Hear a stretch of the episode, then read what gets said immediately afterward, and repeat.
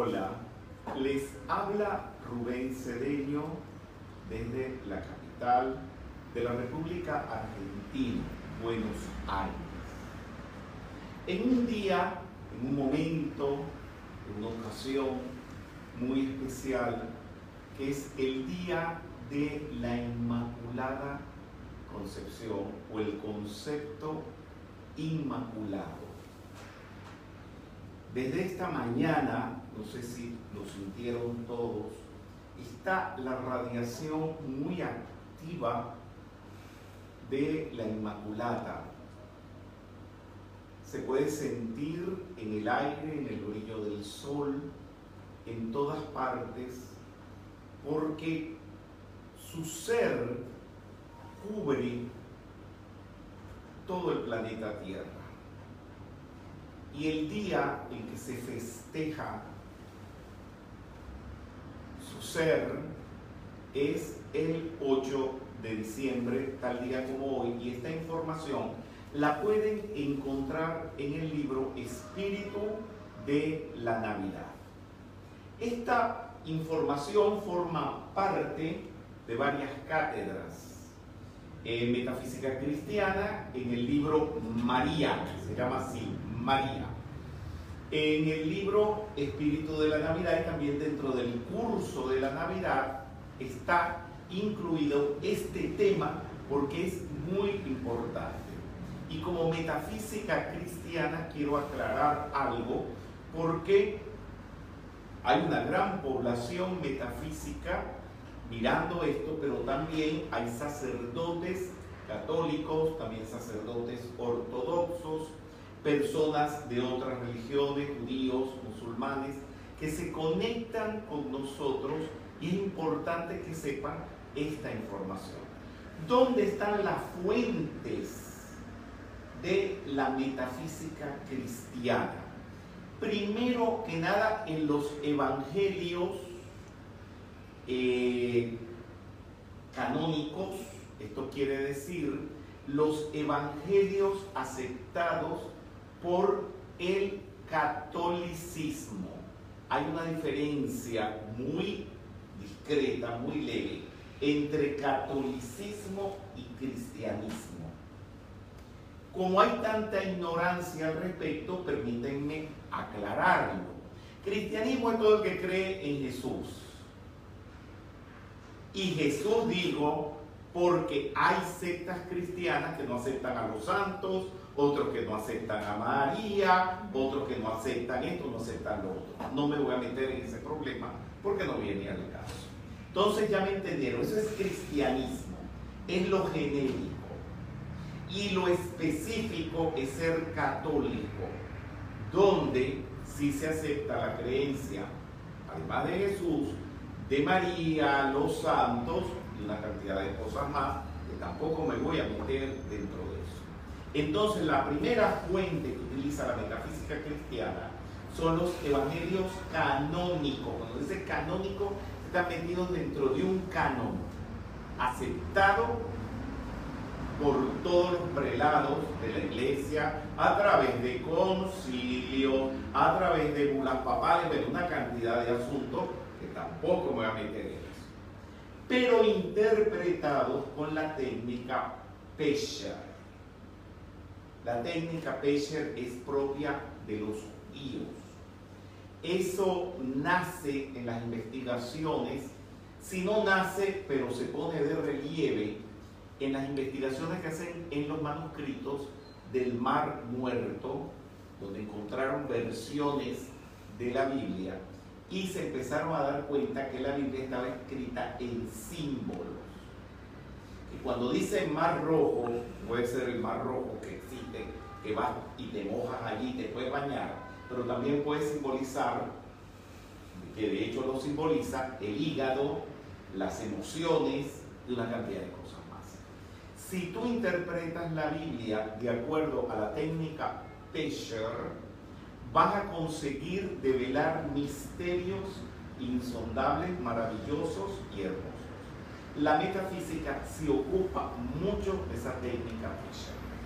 ¿Cómo se enteran de qué simbolizan los asuntos? Bueno, El que primero empezó a hablar de eso en la metafísica fue Emmett Fox. Cody sigue los pasos de su maestro y mi persona, yendo a vivir a Israel, trabajando en Qumran, donde se encontraron los manuscritos del Mar Muerto, he incrementado muchísimo todo esto y bueno, y ya tenemos armado la verdad que algo bastante valioso al respecto. También nos, nos alimentamos de los evangelios apócrifos. ¿Cuáles son los evangelios apócrifos? No quiere decir que sean mentiras, sino que son evangelios que no fueron aceptados como canónicos. Y por ejemplo, muchos datos que maneja la Iglesia Católica, como por ejemplo los nombres de los padres de María, los nombres de los reyes magos, toda esta información, sale una de aquí y otra de allá de determinados evangelios apócrifos. Eh, no les puedo decir cuántos son, en realidad los canónicos son cuatro evangelios, pero los apócrifos, pues todos los días salen nuevos, que descubren en unas, eh, unas excavaciones arqueológicas, encontraron un manuscrito antiguo y resulta que es un evangelio que desconocían. Bien, están enterándose, ¿verdad? Sí. Y el último elemento es personal, las investigaciones que mi persona ha hecho y las he conjugado con toda esta constelación de con los evangelios canónicos, los evangelios apócrifos, la técnica Pesher y las investigaciones y he sacado conclusiones que están puestas en los libros que mi persona lleva bien escribir y que las editoriales llevan a bien en editar.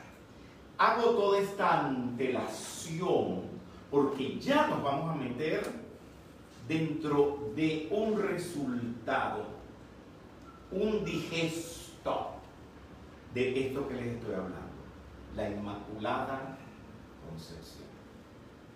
Se me eriza la piel de la energía que hay aquí, yo no sé si se puede sentir eh, por las redes, ya que la amada Leonora abrió esa posibilidad a partir del primero de mayo del 2020. Fue el primer día que permitieron que la radiación que se siente en el lugar donde se está generando la información, se está descargando, se pueda transmitir no al 100%, pero es en un porcentaje bastante aceptable. Y va a depender de la fe, de la convicción en todos estos principios que tenga el oyente, el que está detrás de las cámaras, el estudiante invisible, va a depender de todo ese componente el que pueda Déjenme explicárselo un poquito. El que pueda es como un cable, como un antacárana, un cable. Mientras más fe, devoción haya, en las redes informáticas se va a ampliar. Y depende de la fe, va a ser más grande y la radiación mayor.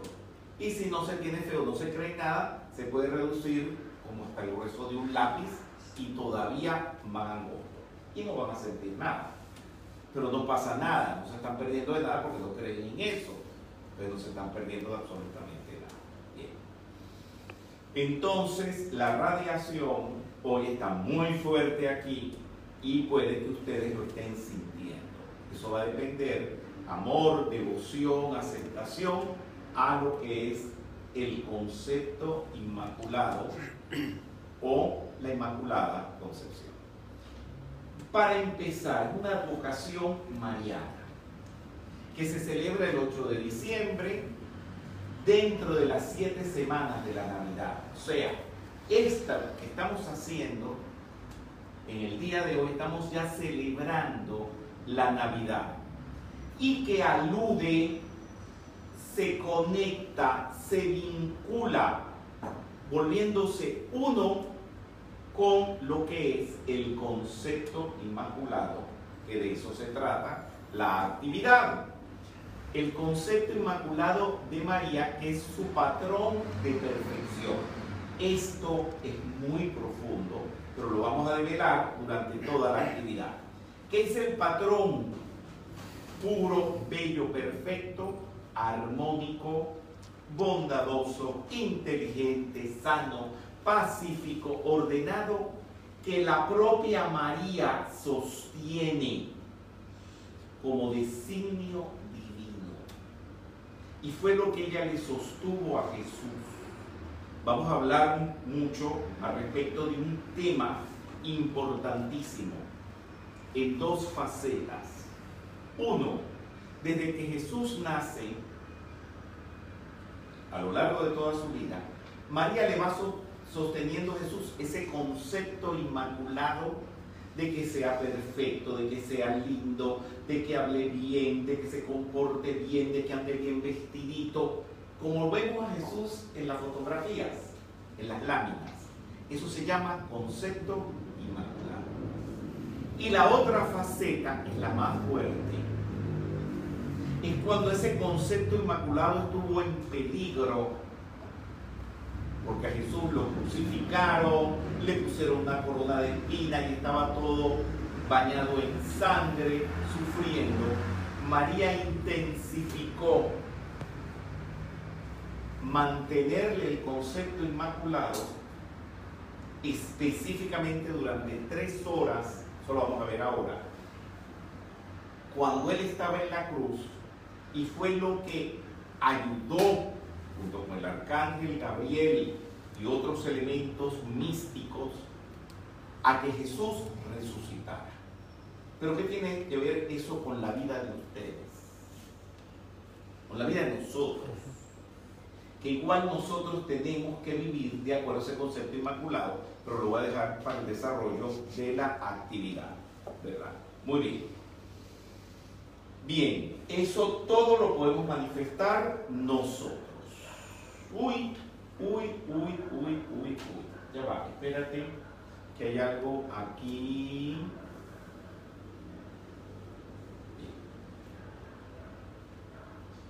Ustedes ven esta lámina. Es muy interesante.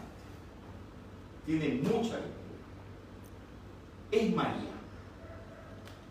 Pero no la María judía que lavaba, planchaba, le hacía la comidita al niño Jesús, le daba de mamar, eh, que lo llevaba a la escuela allá en Luxor. No. Es la María interna, mística, que lleva la tierra en sus manos. Y esto lo vio Santa Catalina Labouré Por eso cada vez que vamos a Francia, a París, aquí han habido algunos que me han acompañado en esto, vamos a la Rue du Bac, París, donde Santa Catalina Labouré vio lo que ustedes conocen popularmente como la Virgen de la Medalla Milagrosa, que es la Virgen con las manos abiertas, extendidas, pero también, también vio María con un globo sosteniendo el mundo. Y es lo que ustedes pueden observar, aquí lo tenemos, perdón, mírenlo aquí.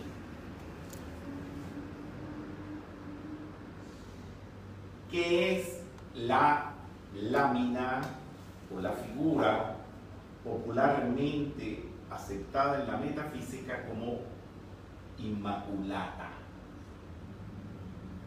Porque en metafísica todo esto de la Inmaculada Concepción se le menciona como inmaculada. No hay ninguna diferencia, no pasa nada. La Madre María, antes de asumir ser la Madre de Jesús, vamos a hablar el lenguaje un poquito coloquial. María cuando estaba en el cielo, antes de nacer ella, antes de nacer Jesús, por supuesto, ella tuvo que probar poderle sostener a Jesús su concepto inmaculado, no solamente a lo largo de su vida, sino a través de la prueba del Calvario, que fue terrible. Aquí hay muchas mujeres escuchándonos por las redes, viéndonos. Le quito poder a lo que voy a decir. Pero ustedes pueden sentir en carne propia lo que, lo que es que te agarren un hijo y te lo torturen delante de ti, clavándole una cruz. Y que amén de eso, tú estés imaginando que Él está puro y perfecto y rodeado de ángeles y bonito y lleno de luz. Pónganse en eso. Pueden hacerlo. Pero espérense, los hombres no se sientan exceptuados de esto. Tienen que hacer doble trabajo. Pues las mujeres ya son mujeres y solamente tienen que imaginar un hijo que se lo están crucificando. Ustedes además de esto tienen que pensar que de hombre van a pasar a ser mujeres. Pero Ramakrishna lo hizo en la India. Se vestía de mujer para sentir lo que siente una mujer. Esto es conciencia compasiva. Poder sentir lo que siente otro ser humano. Piensen todos los machos que me están escuchando que son madres y a tu hijo te lo están crucificando, pero que tú no estás aceptando eso. Que tú estás visualizando de que Él está perfecto. No importando, ahí había cuando la crucifixión de Jesús, gente gritando, eh, becerros, moscas, de todo había era un pandemonium, un quilombo en el más estricto sentido de la palabra de la Real Academia de la Lengua Argentina.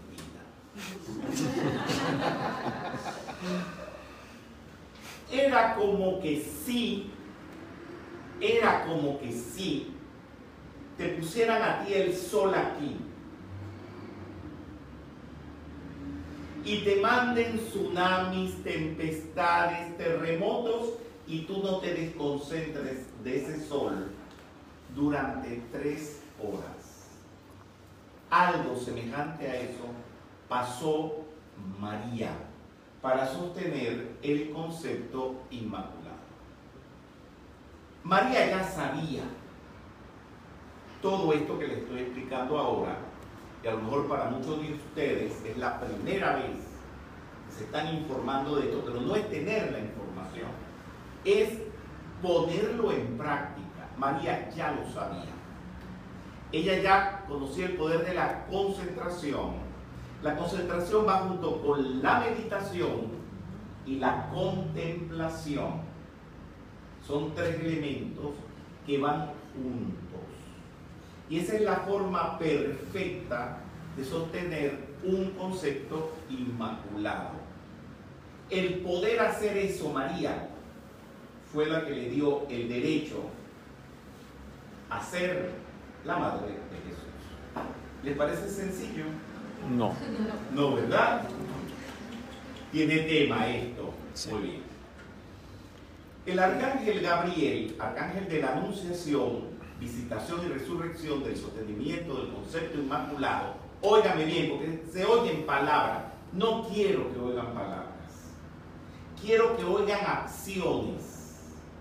Arcángel Gabriel, visitación, el que anuncia cosas que vienen de los planos internos espirituales, de la resurrección, resucitar lo que aparentemente está muerto, de sostener el concepto inmaculado y entonces están entendiendo un poquito más que Gabriel ayudó a María a ejercitar, sostener este concepto inmaculado. Pero eso fue un convenio, un pacto que ella hizo con el arcángel Gabriel antes de ella venir a la encarnación. ¿Por qué?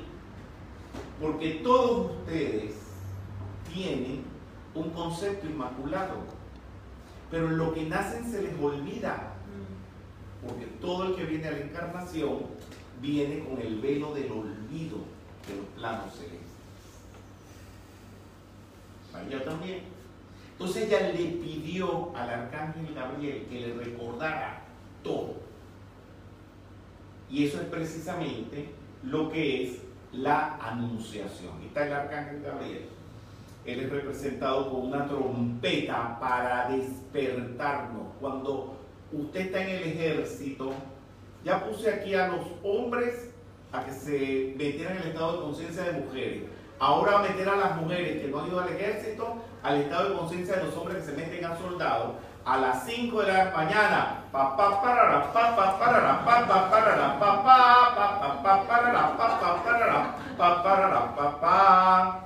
Eso hace el arcángel Gabriel. A despertarse ya, no estar durmiendo en la mentira, porque vivimos en la mentira. Creemos lo que dicen los libros. Usted tiene que ver si lo que dice el libro es verdad. Y viven porque no me digan que no. Ah, yo pensé, yo imaginé, a mí se me ocurrió todo eso que te imaginas, que se te ocurre, que crees, es mentira. Y hay que agarrar una trompeta, tocártela para que te despiertes de la mentira. Bien, aquí nadie se va a ofender, porque voy a hablar, mal de todo el mundo aquí. El otro día, voy a empezar a hablar mal ya. Ustedes ven todos los adornos que tenemos de Navidad y todo esto, eso había que comprarlo, no existía. Y entonces le decimos a uno que está por ahí que no lo voy a mirar ahora, para que no se ofenda. Y le, estamos en la mesa comiendo y le digo al grupo que está en la mesa, bueno, ¿dónde se compran los adornos? Una tienda. Ah, yo sé. Vamos, pues, tomamos el taxi y nos vamos. Y resulta que la tienda o estaba cerrada o ya no existía o la habían cambiado. ¿Qué funcionó allí? Falta de información. Allí se fue contra uno de los siete llamas que expone Patanjali en los Yoga Sutras, que es no mentir. Pero no es la mentira, eh, digamos la mentira vana, provocada, esa que, que tú eres pobre y quieres hacer ver que eres rico. No, este es otro tipo de mentira. No es una mentira con dolo, sino esa mentirilla ilusoria que crees que algo está abierto y no está abierto, que crees que algo existe y no existe. Eso no puede suceder en un estudiante espiritual. Jamás. Usted tiene que estar seguro. Y hoy en día tenemos los teléfonos, nosotros lo puedo enseñar con el mío, con el mío que está transmitiendo, Usted agarra su teléfono y ahí te dicen si los negocios están abiertos o están cerrados. Estoy hablando de esa verdad. El arcángel Gabriel te tiene que tocar la trompeta y a veces esa trompeta es el facilitador o una persona con estado de conciencia que te arma un quilombo, un lío ¿Cómo es posible que me hayas traído para acá? ¿Y por qué no te enteraste si estaba abierto o estaba cerrado? ¿Van entendiendo? Eso hace el arcángel también. Despertar. Muy bien. Entonces eso fue lo que hizo el arcángel Gabriel con María. Vino a sonarle la trompeta a María. Le dijo, bueno María, tú estás muy bien. Aquí en Nazaret, los lirios de Nazaret todo bonito, pues María vivía divina, exquisita. María no era pobre, María era hija de sacerdotes, vivía en una buena posición social, tenía una prima con una casa en Encarén, que fue donde ella fue, cuando lo del Magnífica y todo esto. Y viene a anunciarle a María, recordarle toda la anunciación. He utilizado un cuadro muy famoso que goza de mi especial predilección, que está en el Museo del Prado, un cuadro de Frangeli. Bien. Y María, después de esta anunciación, ella va a casa de su prima Santa Isabel en Encarén, que se lo nombré, la foto propia. Eh, este es el lugar donde fue el encuentro de ella con su prima, Santa Isabel, y surge el Magnificat. ¿Qué es el Magnificat? La magnificación de las cosas. La gente vive magnificando el mal. En este país no se puede vivir, ya lo estás magnificando. Eh, contigo no se puede, lo estás magnificando que se puede. Entonces, si tú dices eso de las cosas, eso van a ser las cosas para ti. ¿Y qué te enseña el Magnificat? Dice, Magnificat, anima mía. O sea, mi alma magnifica al Señor. Es magnificar solamente a Dios. ¿Y Dios qué es? Siete aspectos. Buena voluntad, sabiduría, amor, belleza, pureza, verdad, salud, mística, devoción, perdón, amor compasivo. Solamente debes magnificar eso. No estar magnificando más nada negativo.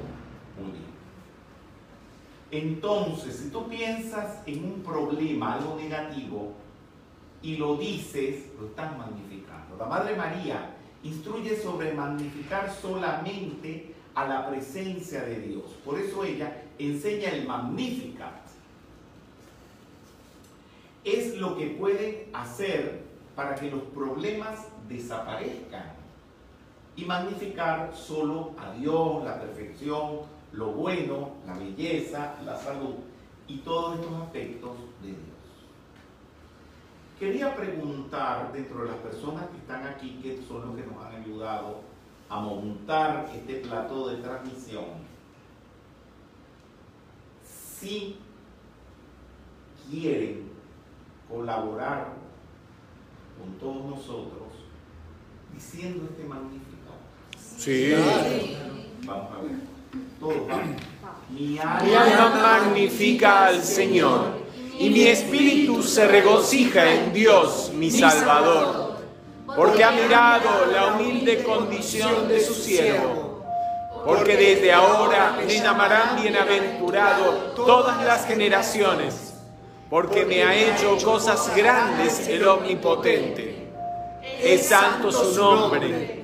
Su misericordia va de generación en generación para los que le temen ha empleado la fuerza de su brazo, ha confundido a los engreídos en el pensamiento de sus corazones, ha derribado a los poderosos de sus tronos y ha levantado a los humildes, ha colmado de bienes a los hambrientos y ha enviado a los ricos con las manos vacías. Ha recibido a su siervo Israel, acordándose de su misericordia, como había dicho a nuestros padres, en favor de Abraham y de su descendencia, por siempre. Amén. El concepto inmaculado, fíjense que les he trabajado dos bloques importantes. El concepto inmaculado, ahora es la magnificación o el magnífica, van de la mano tú debes magnificar solamente el concepto inmaculado, lo bello, lo bueno, lo perfecto. Si se magnifica el bien, se manifiesta. El concepto inmaculado, si se magnifica el mal, no se manifiesta. El concepto inmaculado no se manifiesta si no se lleva a cabo el magnífico. Muy bien. María tenía que magnificar solamente el bien con Jesús y preservarle su concepto inmaculado, ese niño tan bello, tan precioso. Le busqué la foto más bella que he podido hallar desde hace rato, que la tengo y la uso en mis actividades. Un niño hermoso. Piensen que ese niño hermoso, el Cristo, nace también en sus corazones y hay que cuidarlo como un niño recién nacido. El Maestro Jesús nació con pureza de espíritu, una conciencia naturalmente bella, no tenía mal karma, sin manchas en su alma, sin defectos en sus pensamientos, ni sentimientos que pudieran contaminar la perfecta expresión de su mente. Por eso pudo hacer todo lo que hizo. Que no contaminara su mente, que no se contaminara su cuerpo ni su espíritu. Tenía perfecta visión. Veía más allá de lo que ve cualquiera. Tenía perfecta audición, perfecto gusto, tacto y olfato. Además de poseer libre albedrío. Bien, Vamos a meternos en profundidades. Si les pregunto qué advocación amarilla están viendo, ¿alguien me la podría identificar? Si alguien en las redes la conoce, por favor, podría mandar el nombre, solamente el nombre, si pueden todos nuestros estudiantes invisibles. Me imagino que no. No es una advocación mariana muy famosa pero sí lo es. Para mí es grandiosa. Para mí es una de las más significativas. Ustedes pueden observar que está en la Virgen de los Reyes. Pero no es porque a alguien se le ocurrió ponerle ese nombre, porque verdaderamente es la Virgen que han adorado los reyes españoles desde la más remota antigüedad. ¿Por qué se las pongo? Esto tiene lectura. Está María con las dos manos, tiene al niño Jesús, le está sosteniendo el concepto inmaculado. Es muy parecida a la Virgen de Coromoto. No me vayan a decir ahora que la Virgen de Montserrat, que la Virgen de Nuestra Señora de Pompey, no. Porque aquí está sosteniendo con los dos, está sosteniendo al niño con las dos manos. Es, ella es simétrica, lo que da una gran armonía contemplarlo. Sé que ahora se van a hacer devotos de esta advocación mariana, la Virgen de los Reyes. Vamos a conversar un poquito qué hay dentro de eso. Sostener el concepto inmaculado. La Madre María enseñó a Jesús a no aceptar las apariencias de hambre. Cuando llegué a Egipto la primera vez, llegué de la mano de mi madre, Nora Belén Vázquez Toledo de Cedrino, y de mi padre. Y allí está la casa a donde llegaron también Jesús, María y José. Y el primer día que salimos, nosotros aterrizamos, nos fuimos al hotel, y ya de noche y al siguiente día salimos por primera vez y yo veo que el pan para comer, lo que lo venden, lo ponen en un piso asqueroso sin ni siquiera un papel abajo. Veo que los que recogen la basura van con un caballito y van sentados arriba de la basura. Esto no ha cambiado mucho. Y le empiezo a decir, pero mamá, mira cómo están poniendo el pan, pero mira cómo van en la basura. Y mi madre me ha dicho, vinimos a Egipto no a ver eso. Vinimos a ver las pirámides, levanta la, la mirada. Vinimos a ver a los faraones, vinimos a ver los templos. Ya yo era metafísico, y me di cuenta que mi madre me estaba haciendo un llamado de atención a la perfección y a mirar el concepto inmaculado.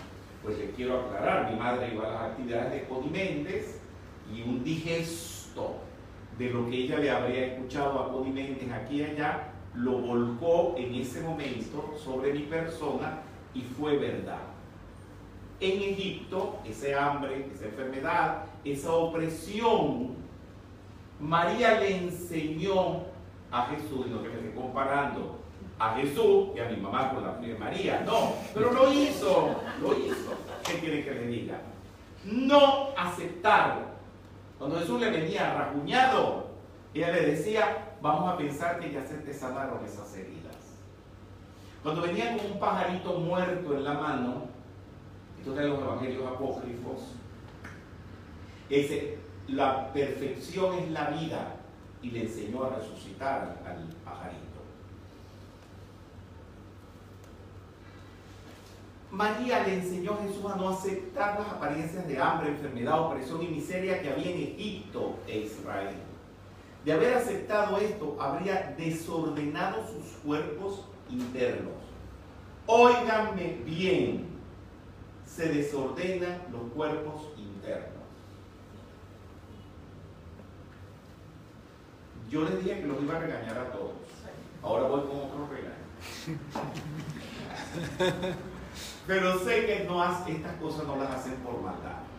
Las hacen porque, bueno, para eso están aprendiendo metafísica, para no hacerlo. Eh, salimos de una casa, eh, la iluminación del apartamento, en los pasillos, no estaba buena y había que bajar las escaleras. Y dijo una de las personas, estas escaleras son un peligro. Y hay reacciones. Ahí se me salió la Norita tengo ahí, la Coniméndez chiquitica que tengo dentro de mí. Y dije, yo soy metafísico y para mí no existe el peligro. ¿Por qué? Porque se lanza a toda esa escalera el concepto de peligro y el que venga atrás se va a resbalar por las escaleras, se va a quebrar un poco de hueso, va a perder los dientes por ese decreto de que esta escalera es un peligro. Pero les quiero también decir algo uno puede corregir eso, es decir, le quito poder y lo borro con la llama violeta, cosa que no pasó allí. Este, y después quedaron en mi mente vórtices de eso. Yo tenía que dar una conferencia y cuando uno va a dar una conferencia, uno viene con el mínimo de vórtices. O sea, cuando uno sale de su casa a dar una conferencia, Incluso cuando hay que montarse en el metro para ir a dar la conferencia o hay que tomar un taxi, uno trata de mantener la mente sin vórtice, a pesar que puede estar metido en un metro, en un taxi, en una fila de autos, en un embotellamiento del tráfico, bien. Y si alguien te lanza algo de eso, eso es como un terremoto en la mente, al menos así lo percibo. Por eso es que siempre uno debe tener cuidado de no tener vórtice. En la casa, cuando uno escribe los libros que ustedes leen, se trata de tener la casa sin vórtices. La persona que está allí acompañando generalmente es sin vórtices. Para poder tener, ya les explico porque lo tengo clarísimo en este momento para explicarse. Es así. Es como que está el plano celestial con toda la información, con todo lo que hay que decir o lo que hay que escribir. Y en el plano físico, el plano mental tiene que estar como un lago cuando no hay brisa, cuando nadie ha tirado, cuando nadie ha tirado ni una piedrita que no se mueve y se refleja el azul del cielo en el lago. Si alguien tira una piedrita, que es un vórtice, es algo negativo, va a haber un terremoto, está temblando, como en México, uno vive con con esas cosas, pero yo trato de, de resolverlas. Bien, entonces puedes mirar en el plano físico lo que hay en el plano celestial. Y hablarlo, decirlo, copiarlo, etc. ¿Lo entendieron? Sí. Sin necesidad de estar canalizando. Eso no es canalización. Lo que canalizan son los que no pueden con sus propios vórtices mentales, deben estar inventando cosas y encima de eso, eso que dicen que canalizan son vórtices mentales de digestos de libros. Muy bien. Entonces viene la negación a eso negativo, que es una acción mental, emocional, verbal y de acción de no aceptar nada negativo para que puedas conservar el concepto inmaculado y poder magnificar. ¿Están viendo cómo están juntos las dos cosas? Y no aceptar nada dañino o destructivo, sea personal, de otra persona o del entorno. La técnica de bloqueo para que al inconsciente no penetren imágenes negativas, contrarias a las virtudes de los rayos, por medio de las palabras, es la negación. Es bloquear para que eso no te penetre y no te vaya a desbaratar tu concepto inmaculado o acciones destructivas y protegernos de las acciones destructivas que uno oye, que vemos y negarlas tantas veces como sea necesario, diciéndole que Le quito poder, no lo acepto. Muy bien. Entonces, hay que rebelarse contra el mal. ¿Se acuerdan de los niños rebeldes? De la película Rebelde sin causa. Señores, es un llamado a la rebeldía. Mira aquella que es una revolucionaria, como usted que decía, horror. Es, pero mira todos los rebeldes que tengo aquí ayudándome en la transmisión. Todo el mundo está entiendo. Todo el mundo quede contento allí. Señores, es un llamado a la rebeldía, pero la rebeldía interna. No la rebeldía de salir a quemar cauchos eh, o neumáticos a la autopista, ni tampoco la rebeldía de estar quebrando los vidrios de los eh, negocios en las calles o estar rayando paredes. No. Es la rebeldía de no aceptar el mal ni lo negativo. ¿Se acuerdan de la Virgen de los Reyes? Bueno, me fui explicando una cantidad de cosas y quiero volver a ella porque les dije que era muy complejo toda la lectura que podemos nosotros eh, hacer derivar de ella. Vamos a ver la Virgen de los Reyes, una advocación mariana del siglo XIII. Agárrenme ese tronco en la uña, a si tiembla. Miren del siglo XIII. Ella es de origen monárquico. Por donde la veas, es monárquica, ya vas a ver. Está considerada aquerópita, ¿se acuerdan? Esa palabra, aunque no es muy famosa, no es una palabra de, de argot diario, una palabra dominguera, decimos los domingos, cuando vamos a la misa, aquerópita. Se creen así un paquete, por decir la palabra aquerópita, o muy fresas. Pues señores, pero en metafísica la usamos mucho porque hablamos de la Virgen de Coromote y tenemos que hacer alusión a lo aquerópita. Hablamos de la Virgen de Guadalupe que es aquerópita. Y hay un Jesús en Roma, cuando tú subes la escala santa, que está arriba, que es aquerópita. El otro día subimos y tuvimos bastante tiempo allí. Es raro ese Jesús.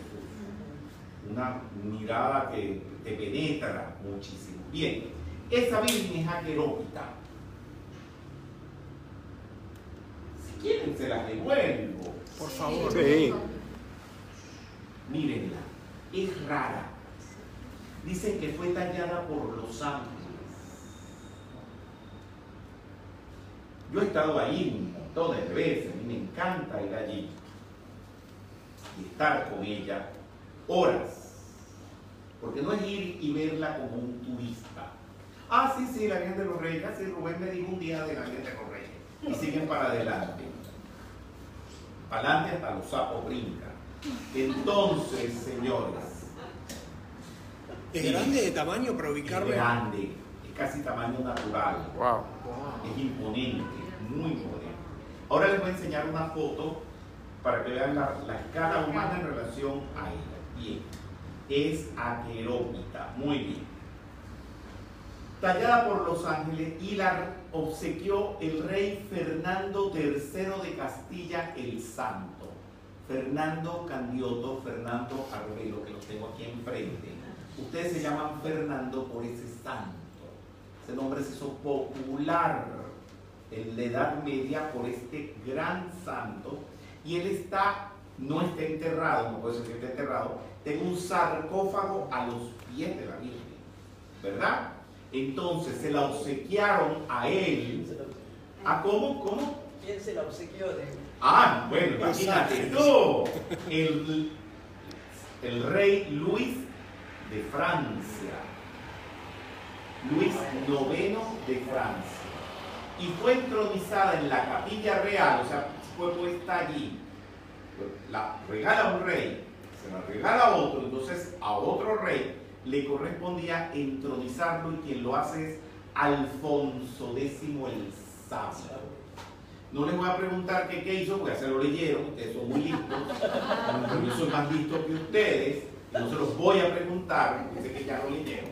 Fue el que compuso las cánticas de Santa María. Pero lo que ustedes no saben, que son las cánticas de Santa María de Alfonso X el Sabio. Pero no se los voy a preguntar, pero precisamente ustedes están conectados es para aprender y precisamente mi persona está aquí es para informar. Muy bien. Ella mantiene a Jesús entre sus piernas y sus manos, simbólicamente sosteniendo el concepto inmaculado de perfección. Tiene un extraordinario parecido con Nuestra Señora de Coromoto, patrona de Venezuela. Bien, aquí van a ver la escala humana. Déjenme permiso, voy a darles un poquito la espalda. Qué pena que se ve un poquito quemada. Aquí está la Virgen de los Reyes. Este es el cuerpo del rey San Fernando. ¿Están viendo? Sí. Están los pies de él. Y todo esto es plata repujada. Wow. Una belleza. Catedral de Sevilla, España. Cuando vayan a España, acuérdense de esta actividad. Sí, cuando pase todo este asunto. Eh, y vayan allá, vayan a Sevilla, en la Catedral de Sevilla, y pregunten la hora en que está abierta esta capilla. Es, un- la, es la capilla central detrás en el altar mayor. Eso tienen que hacerlo. Se acordarán de esta actividad. Bueno, vamos a ver las cánticas a Santa María de Alfonso X el Sabio, que son en honor a esta acepción de María, esta advocación de María, sosteniendo el concepto inmaculado. Las cánticas a Santa María son 420 composiciones, mucho, y más en esa época, dedicadas a la Madre María, la más importante obra monofónica medieval. ¿Saben lo que quiere decir monofónica? No había polifonía, no había dos voces, tres voces, cuatro voces, no había canto coral, se agrupaban, pero no cantaban a cuatro voces como cantan los coros. Muy bien está entre trovadoresca, ¿saben los, los trovadores? ¿Quiénes Sí. eran? Los que llevaban la información de un pueblo a otro y lo hacían cantando. Algunos, otros no. Bien, está escrita en el siglo XIII, en galaico portugués. Se lo voy a decir en criollo. En castellano. y en notación mesurada, que era propia del Ars Nova. Ustedes tienen que saber el Ars Nova, porque seguramente tomaron el seminario que di de metamusicología. Levante la mano el que lo tomó. Uy, como que todos los que están aquí eh, ayudando y colaborando en la transmisión, lo hicieron. Muy bien. Eh, y fue compuesta por el propio Alfonso X, por eso le decían el sabio, con colaboración de músicos y poetas, ¿verdad? Con letra de carácter devocional, es mística, metafísica y narrativa de milagros. Tiene un contenido metafísico impresionante. La cántica 100, es la que vamos a hacer referencia, es, se llama Santa María Strela do Dia. que parece como portugués o portuñol. Dedicada a la Virgen de los Reyes, una de las más famosas, y allí está parte de las llaves, de los sonidos tonales de Inmaculada. Este es Alfonso X el Sabio. Esto está en la puerta de la Biblioteca Real de Madrid, donde están los libros, todos los libros de metafísica están allí depositados. Bien, escuchamos, escuchemos esta parte, acuérdense, música medieval.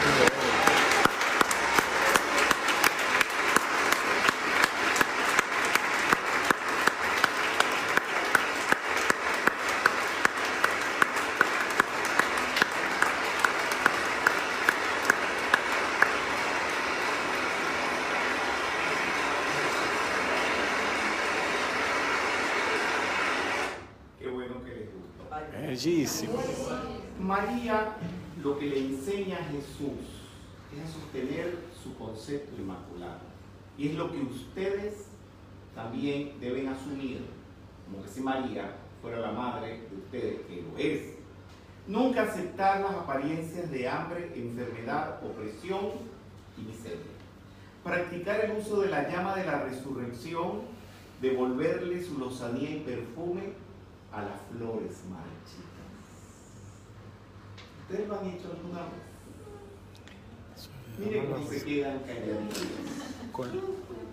Una vez, una rosa, así como a veces que aquí traen rosas, siempre les digo, solamente traigan rosas. A excepción de a veces lirios, pero traigan flores de la jerarquía. Y ese día, en la conferencia, eh, habían llevado una rosa, mi madre la agarró y la llevó para la casa. Bueno, les resumo el cuento. Pasó un año y la flor no se secó.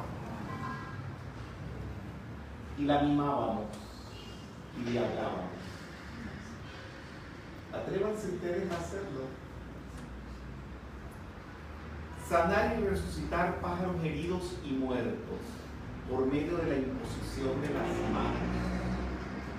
Curarse moretones y rasguños poniendo la atención en la perfección del cuerpo. Cuando está la consagración a María, que si quieren la podemos Ujú. hacer, ¿les parece? Sí, sí. Vamos a poner el Ave María, que es lo que estamos poniendo de fondo. Sí, Ave María. Vamos a dejar que suene un poquito para entrar en vibración, porque el Ave María es un lied de Franz Schubert. El lied es una forma musical del romanticismo alemán del siglo XIX y es una canción, pero muy particular, donde el acompañamiento es como una pieza con personalidad, como lo tiene la melodía y fue escrito para piano y voz. Por eso soy tan exigente en que la usemos como la compuso Schubert. Es un lead.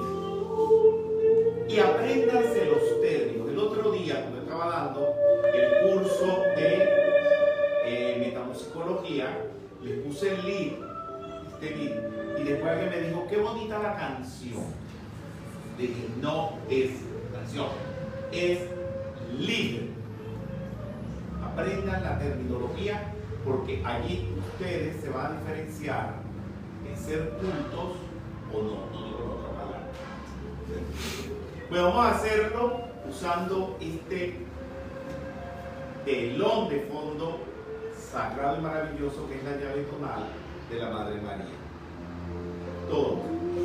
Consagro mis ojos para ver solo la perfección, mis oídos para escuchar el llamado de la humanidad pidiendo auxilio y el mensaje del Maestro, mis labios para solo decir expresiones constructivas y confiables, mis manos para únicamente bendecir, mis pies para llevar el cuerpo a donde tenga que rendir servicio. Y mi cuerpo entero como un instrumento a través del cual Dios pueda obrar.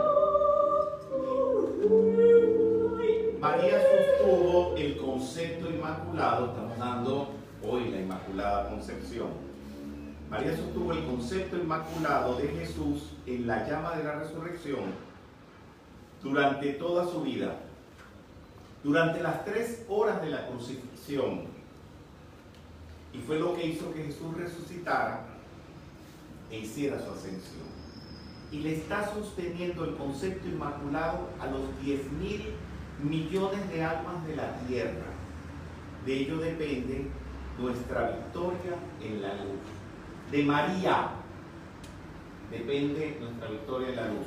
¿Se acuerdan la imagen de María sosteniendo el mundo como un globo en Ujú. sus manos que vio Santa Catalina la mujer?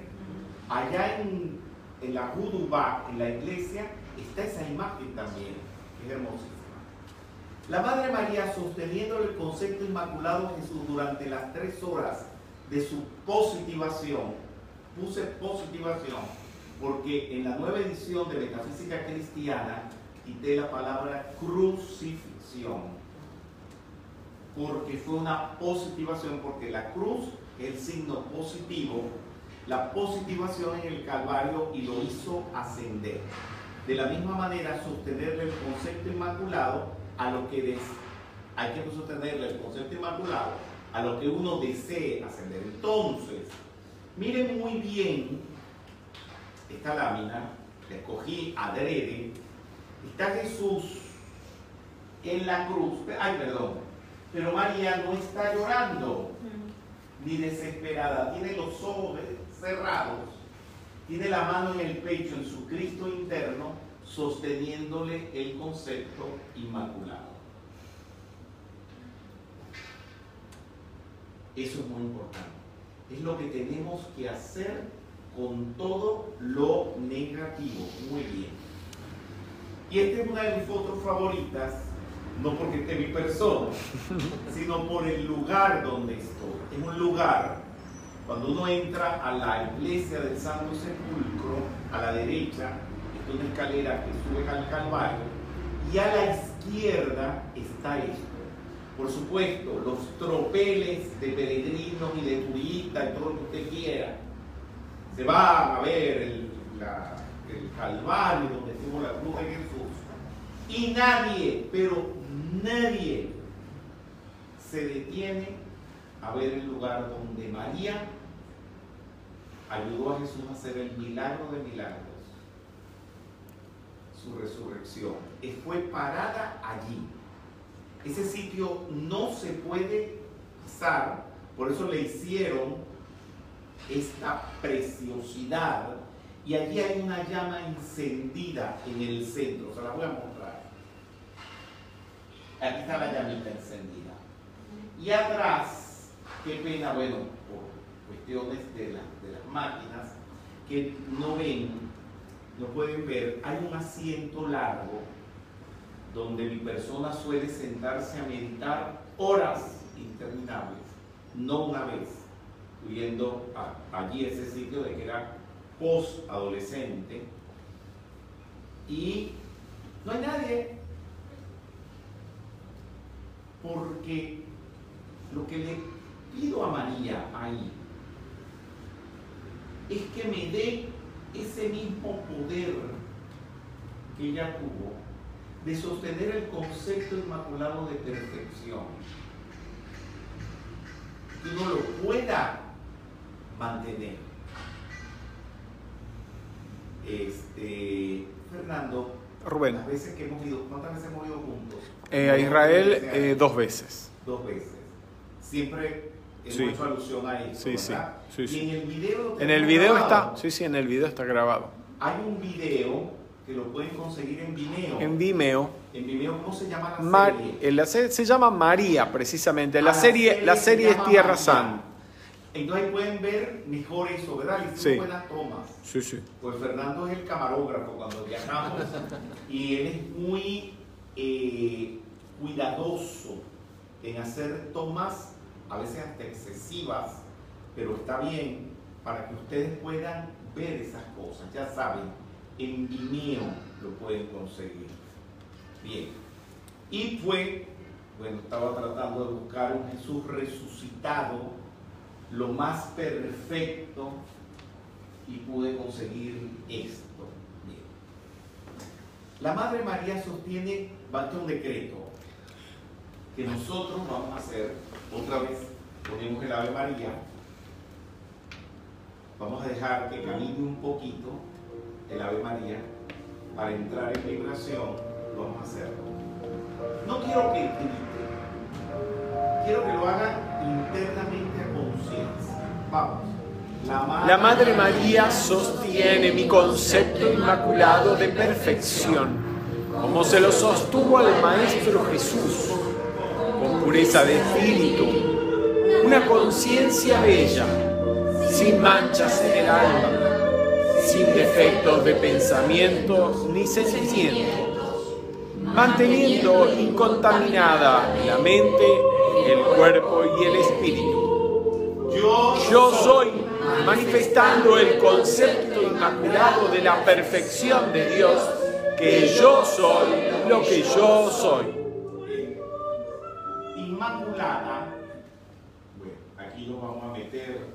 En camisas de 11 varas. Espero salir bien. Inmaculada es la guardiana silenciosa del planeta Tierra. Está sincretizada por la Inmaculada Concepción. Es un sincretismo. ¿Ustedes entienden lo que es sincretismo? Bueno, no se queden así Sí. preguntando. Sí. No, si no saben, digan que no. Y si saben, digan verdad. Es no mentir. Uno de los siete Llamas. llamas. ¿Saben lo que es sincretismo? Sí. No, no es simple. ¿Quién lo quiere explicar? Bien. Sincretismo es cuando dentro, por ejemplo, de una religión hay una entidad que representa eh, dentro de esa religión a otra, eh, a otra entidad real, digamos. Sí, lo vimos cuando estábamos bajando Nagasaki, la, la- veníamos de la casa de Butterfly, Ujú. en lo que se inspiró Giacomo. Puccini para hacer la ópera Butterfly. Bien, veníamos bajando y ahí estuvo el padre Colby. Y hay una imagen que se llama María Cuanón. Cuanón es la Ujú. madre de Kuan Yin y María es María. Y se hicieron imágenes donde era la fusión de María y. Cuanón. Conservo las fotos. Eso es sincretismo. Sincretismo. Es bellísimo el sincretismo, ¿verdad? Sí. Por ejemplo, las guardianas silenciosas o el ángel, el ángel guardián de una ciudad o de un país se puede sincretizar con la patrona de ese país, o sea, la guardiana silenciosa. De la Argentina, Nuestra Señora de Luján. Lo Sí. más o menos Sí, sí. eh, viendo. Eso sucedió mucho, a lo mejor aquí no tanto, porque aquí no hubo transculturación. Si hubo transculturación fue muy, muy básica en la Argentina cuando vinieron los europeos. Pero por ejemplo, en algunos países como México hay mucho sincretismo, porque se mezclaron las creencias eh, indígenas con las españolas, con las católicas y los indios veían en algunos de sus entidades, veían a Jesús o veían a María o tal santo lo otro. ¿Entienden? Sí. La llave tonal de la señora Inmaculada se encuentra en la Oda de la Alegría. ¿La ubican? Sí. ¿De quién? De Ludwig van Beethoven. Ah, sí, lo están leyendo. Eh, De que son muy Preguntaron, cultos. respondí. Qué cultos están esos niños. Mira vos. Y esta es la imagen de la señora Inmaculada. Fíjense que es exacta a la que está en la Ruduba. Bueno, no les enseñé la de la Ruduba, pero algo sí muy parecido que les mostré al principio de esta charla. María sosteniendo el mundo. Esto lo dice la Madre María. En las memorias de la Madre María, un libro apócrifo. Y que en la metafísica lo hemos tenido que traducir del inglés. Amado, por muchas edades mi evolución particular ha tenido que ver con el poder del sostenimiento de la Inmaculada Concepción, como se suele decir en el mundo ortodoxo. Aquí ven el sincretismo. Uno lo puede observar. Claro. Está muy claro. Amado, sigue hablando María en este, decir, un evangelio apócrifo, que son las memorias de la Madre María. Amados, ¿saben lo que significa ser portador de buenas noticias? ¿Saben lo que es tener labios que siempre transmitan palabras de confort, confianza, esperanza y fe? Como tener sentimientos que transmiten la radiación de la gracia y de la bendición, de manera que por cualquier lugar del planeta Tierra que uno se mueve, el mundo se vuelva más rico por tu presencia. Que por donde pases, por hacer todo eso que dice allí la Madre María, vuelvas al mundo más rico. O sea, cuando vayas por, vayas por esta calle tenemos aquí al salir, que por donde pases irradies todo eso. De eso se trata la metafísica. No de saber los universos, ni de los planos, ni de nada de eso. Esto. Para mí tiene una connotación de belleza inmensa.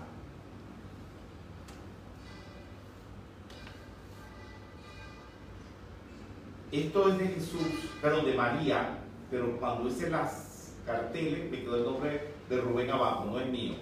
He adquirido, lo dice María, he adquirido el momentum del sostenimiento del concepto inmaculado y lo que hice por Jesús he jurado ante Dios realizarlo por los 10 millones de almas de la tierra que caminan el sendero de regreso al hogar, o sea, camino de regreso a Dios. Yo estoy ahora mismo haciendo esto por cada uno, con la misma intensidad con que lo sostuve para mi amado Jesús. Eso lo está haciendo María por todos ustedes, porque ustedes lo tienen que aceptar. Pues si no lo aceptan, igual que si no lo estuviera haciendo. Bien, entonces vamos a escuchar la llave tonal del concepto inmaculado, de la Inmaculada Concepción. Es muy interesante esta frase, este, este fragmento, con esta frase, creo que es de Schiller, de alemán. Freude Schener de Funke, Elysium. Freude es hermandad, libertad, alegría. Es un llamado a la alegría, a la hermandad, a la libertad, donde se lo voy a decir en mis palabras. Es un poeta que lo escribe, pero entiéndamelo positivamente. Dice prácticamente, dejen en su rincón al que esté triste, al que esté negativo. Y vamos todos a cantar esta oda de alegría, de felicidad, de libertad. Este es el último movimiento de la novena sinfonía de Beethoven. No empieza con esta melodía, empieza con una parte sinfónica, después un solo de barítono, hasta llegar al tema coral, que es donde está la llave tonal, y que los europeos lo han tomado como himno nacional de la comunidad europea. Vamos a ver esta versión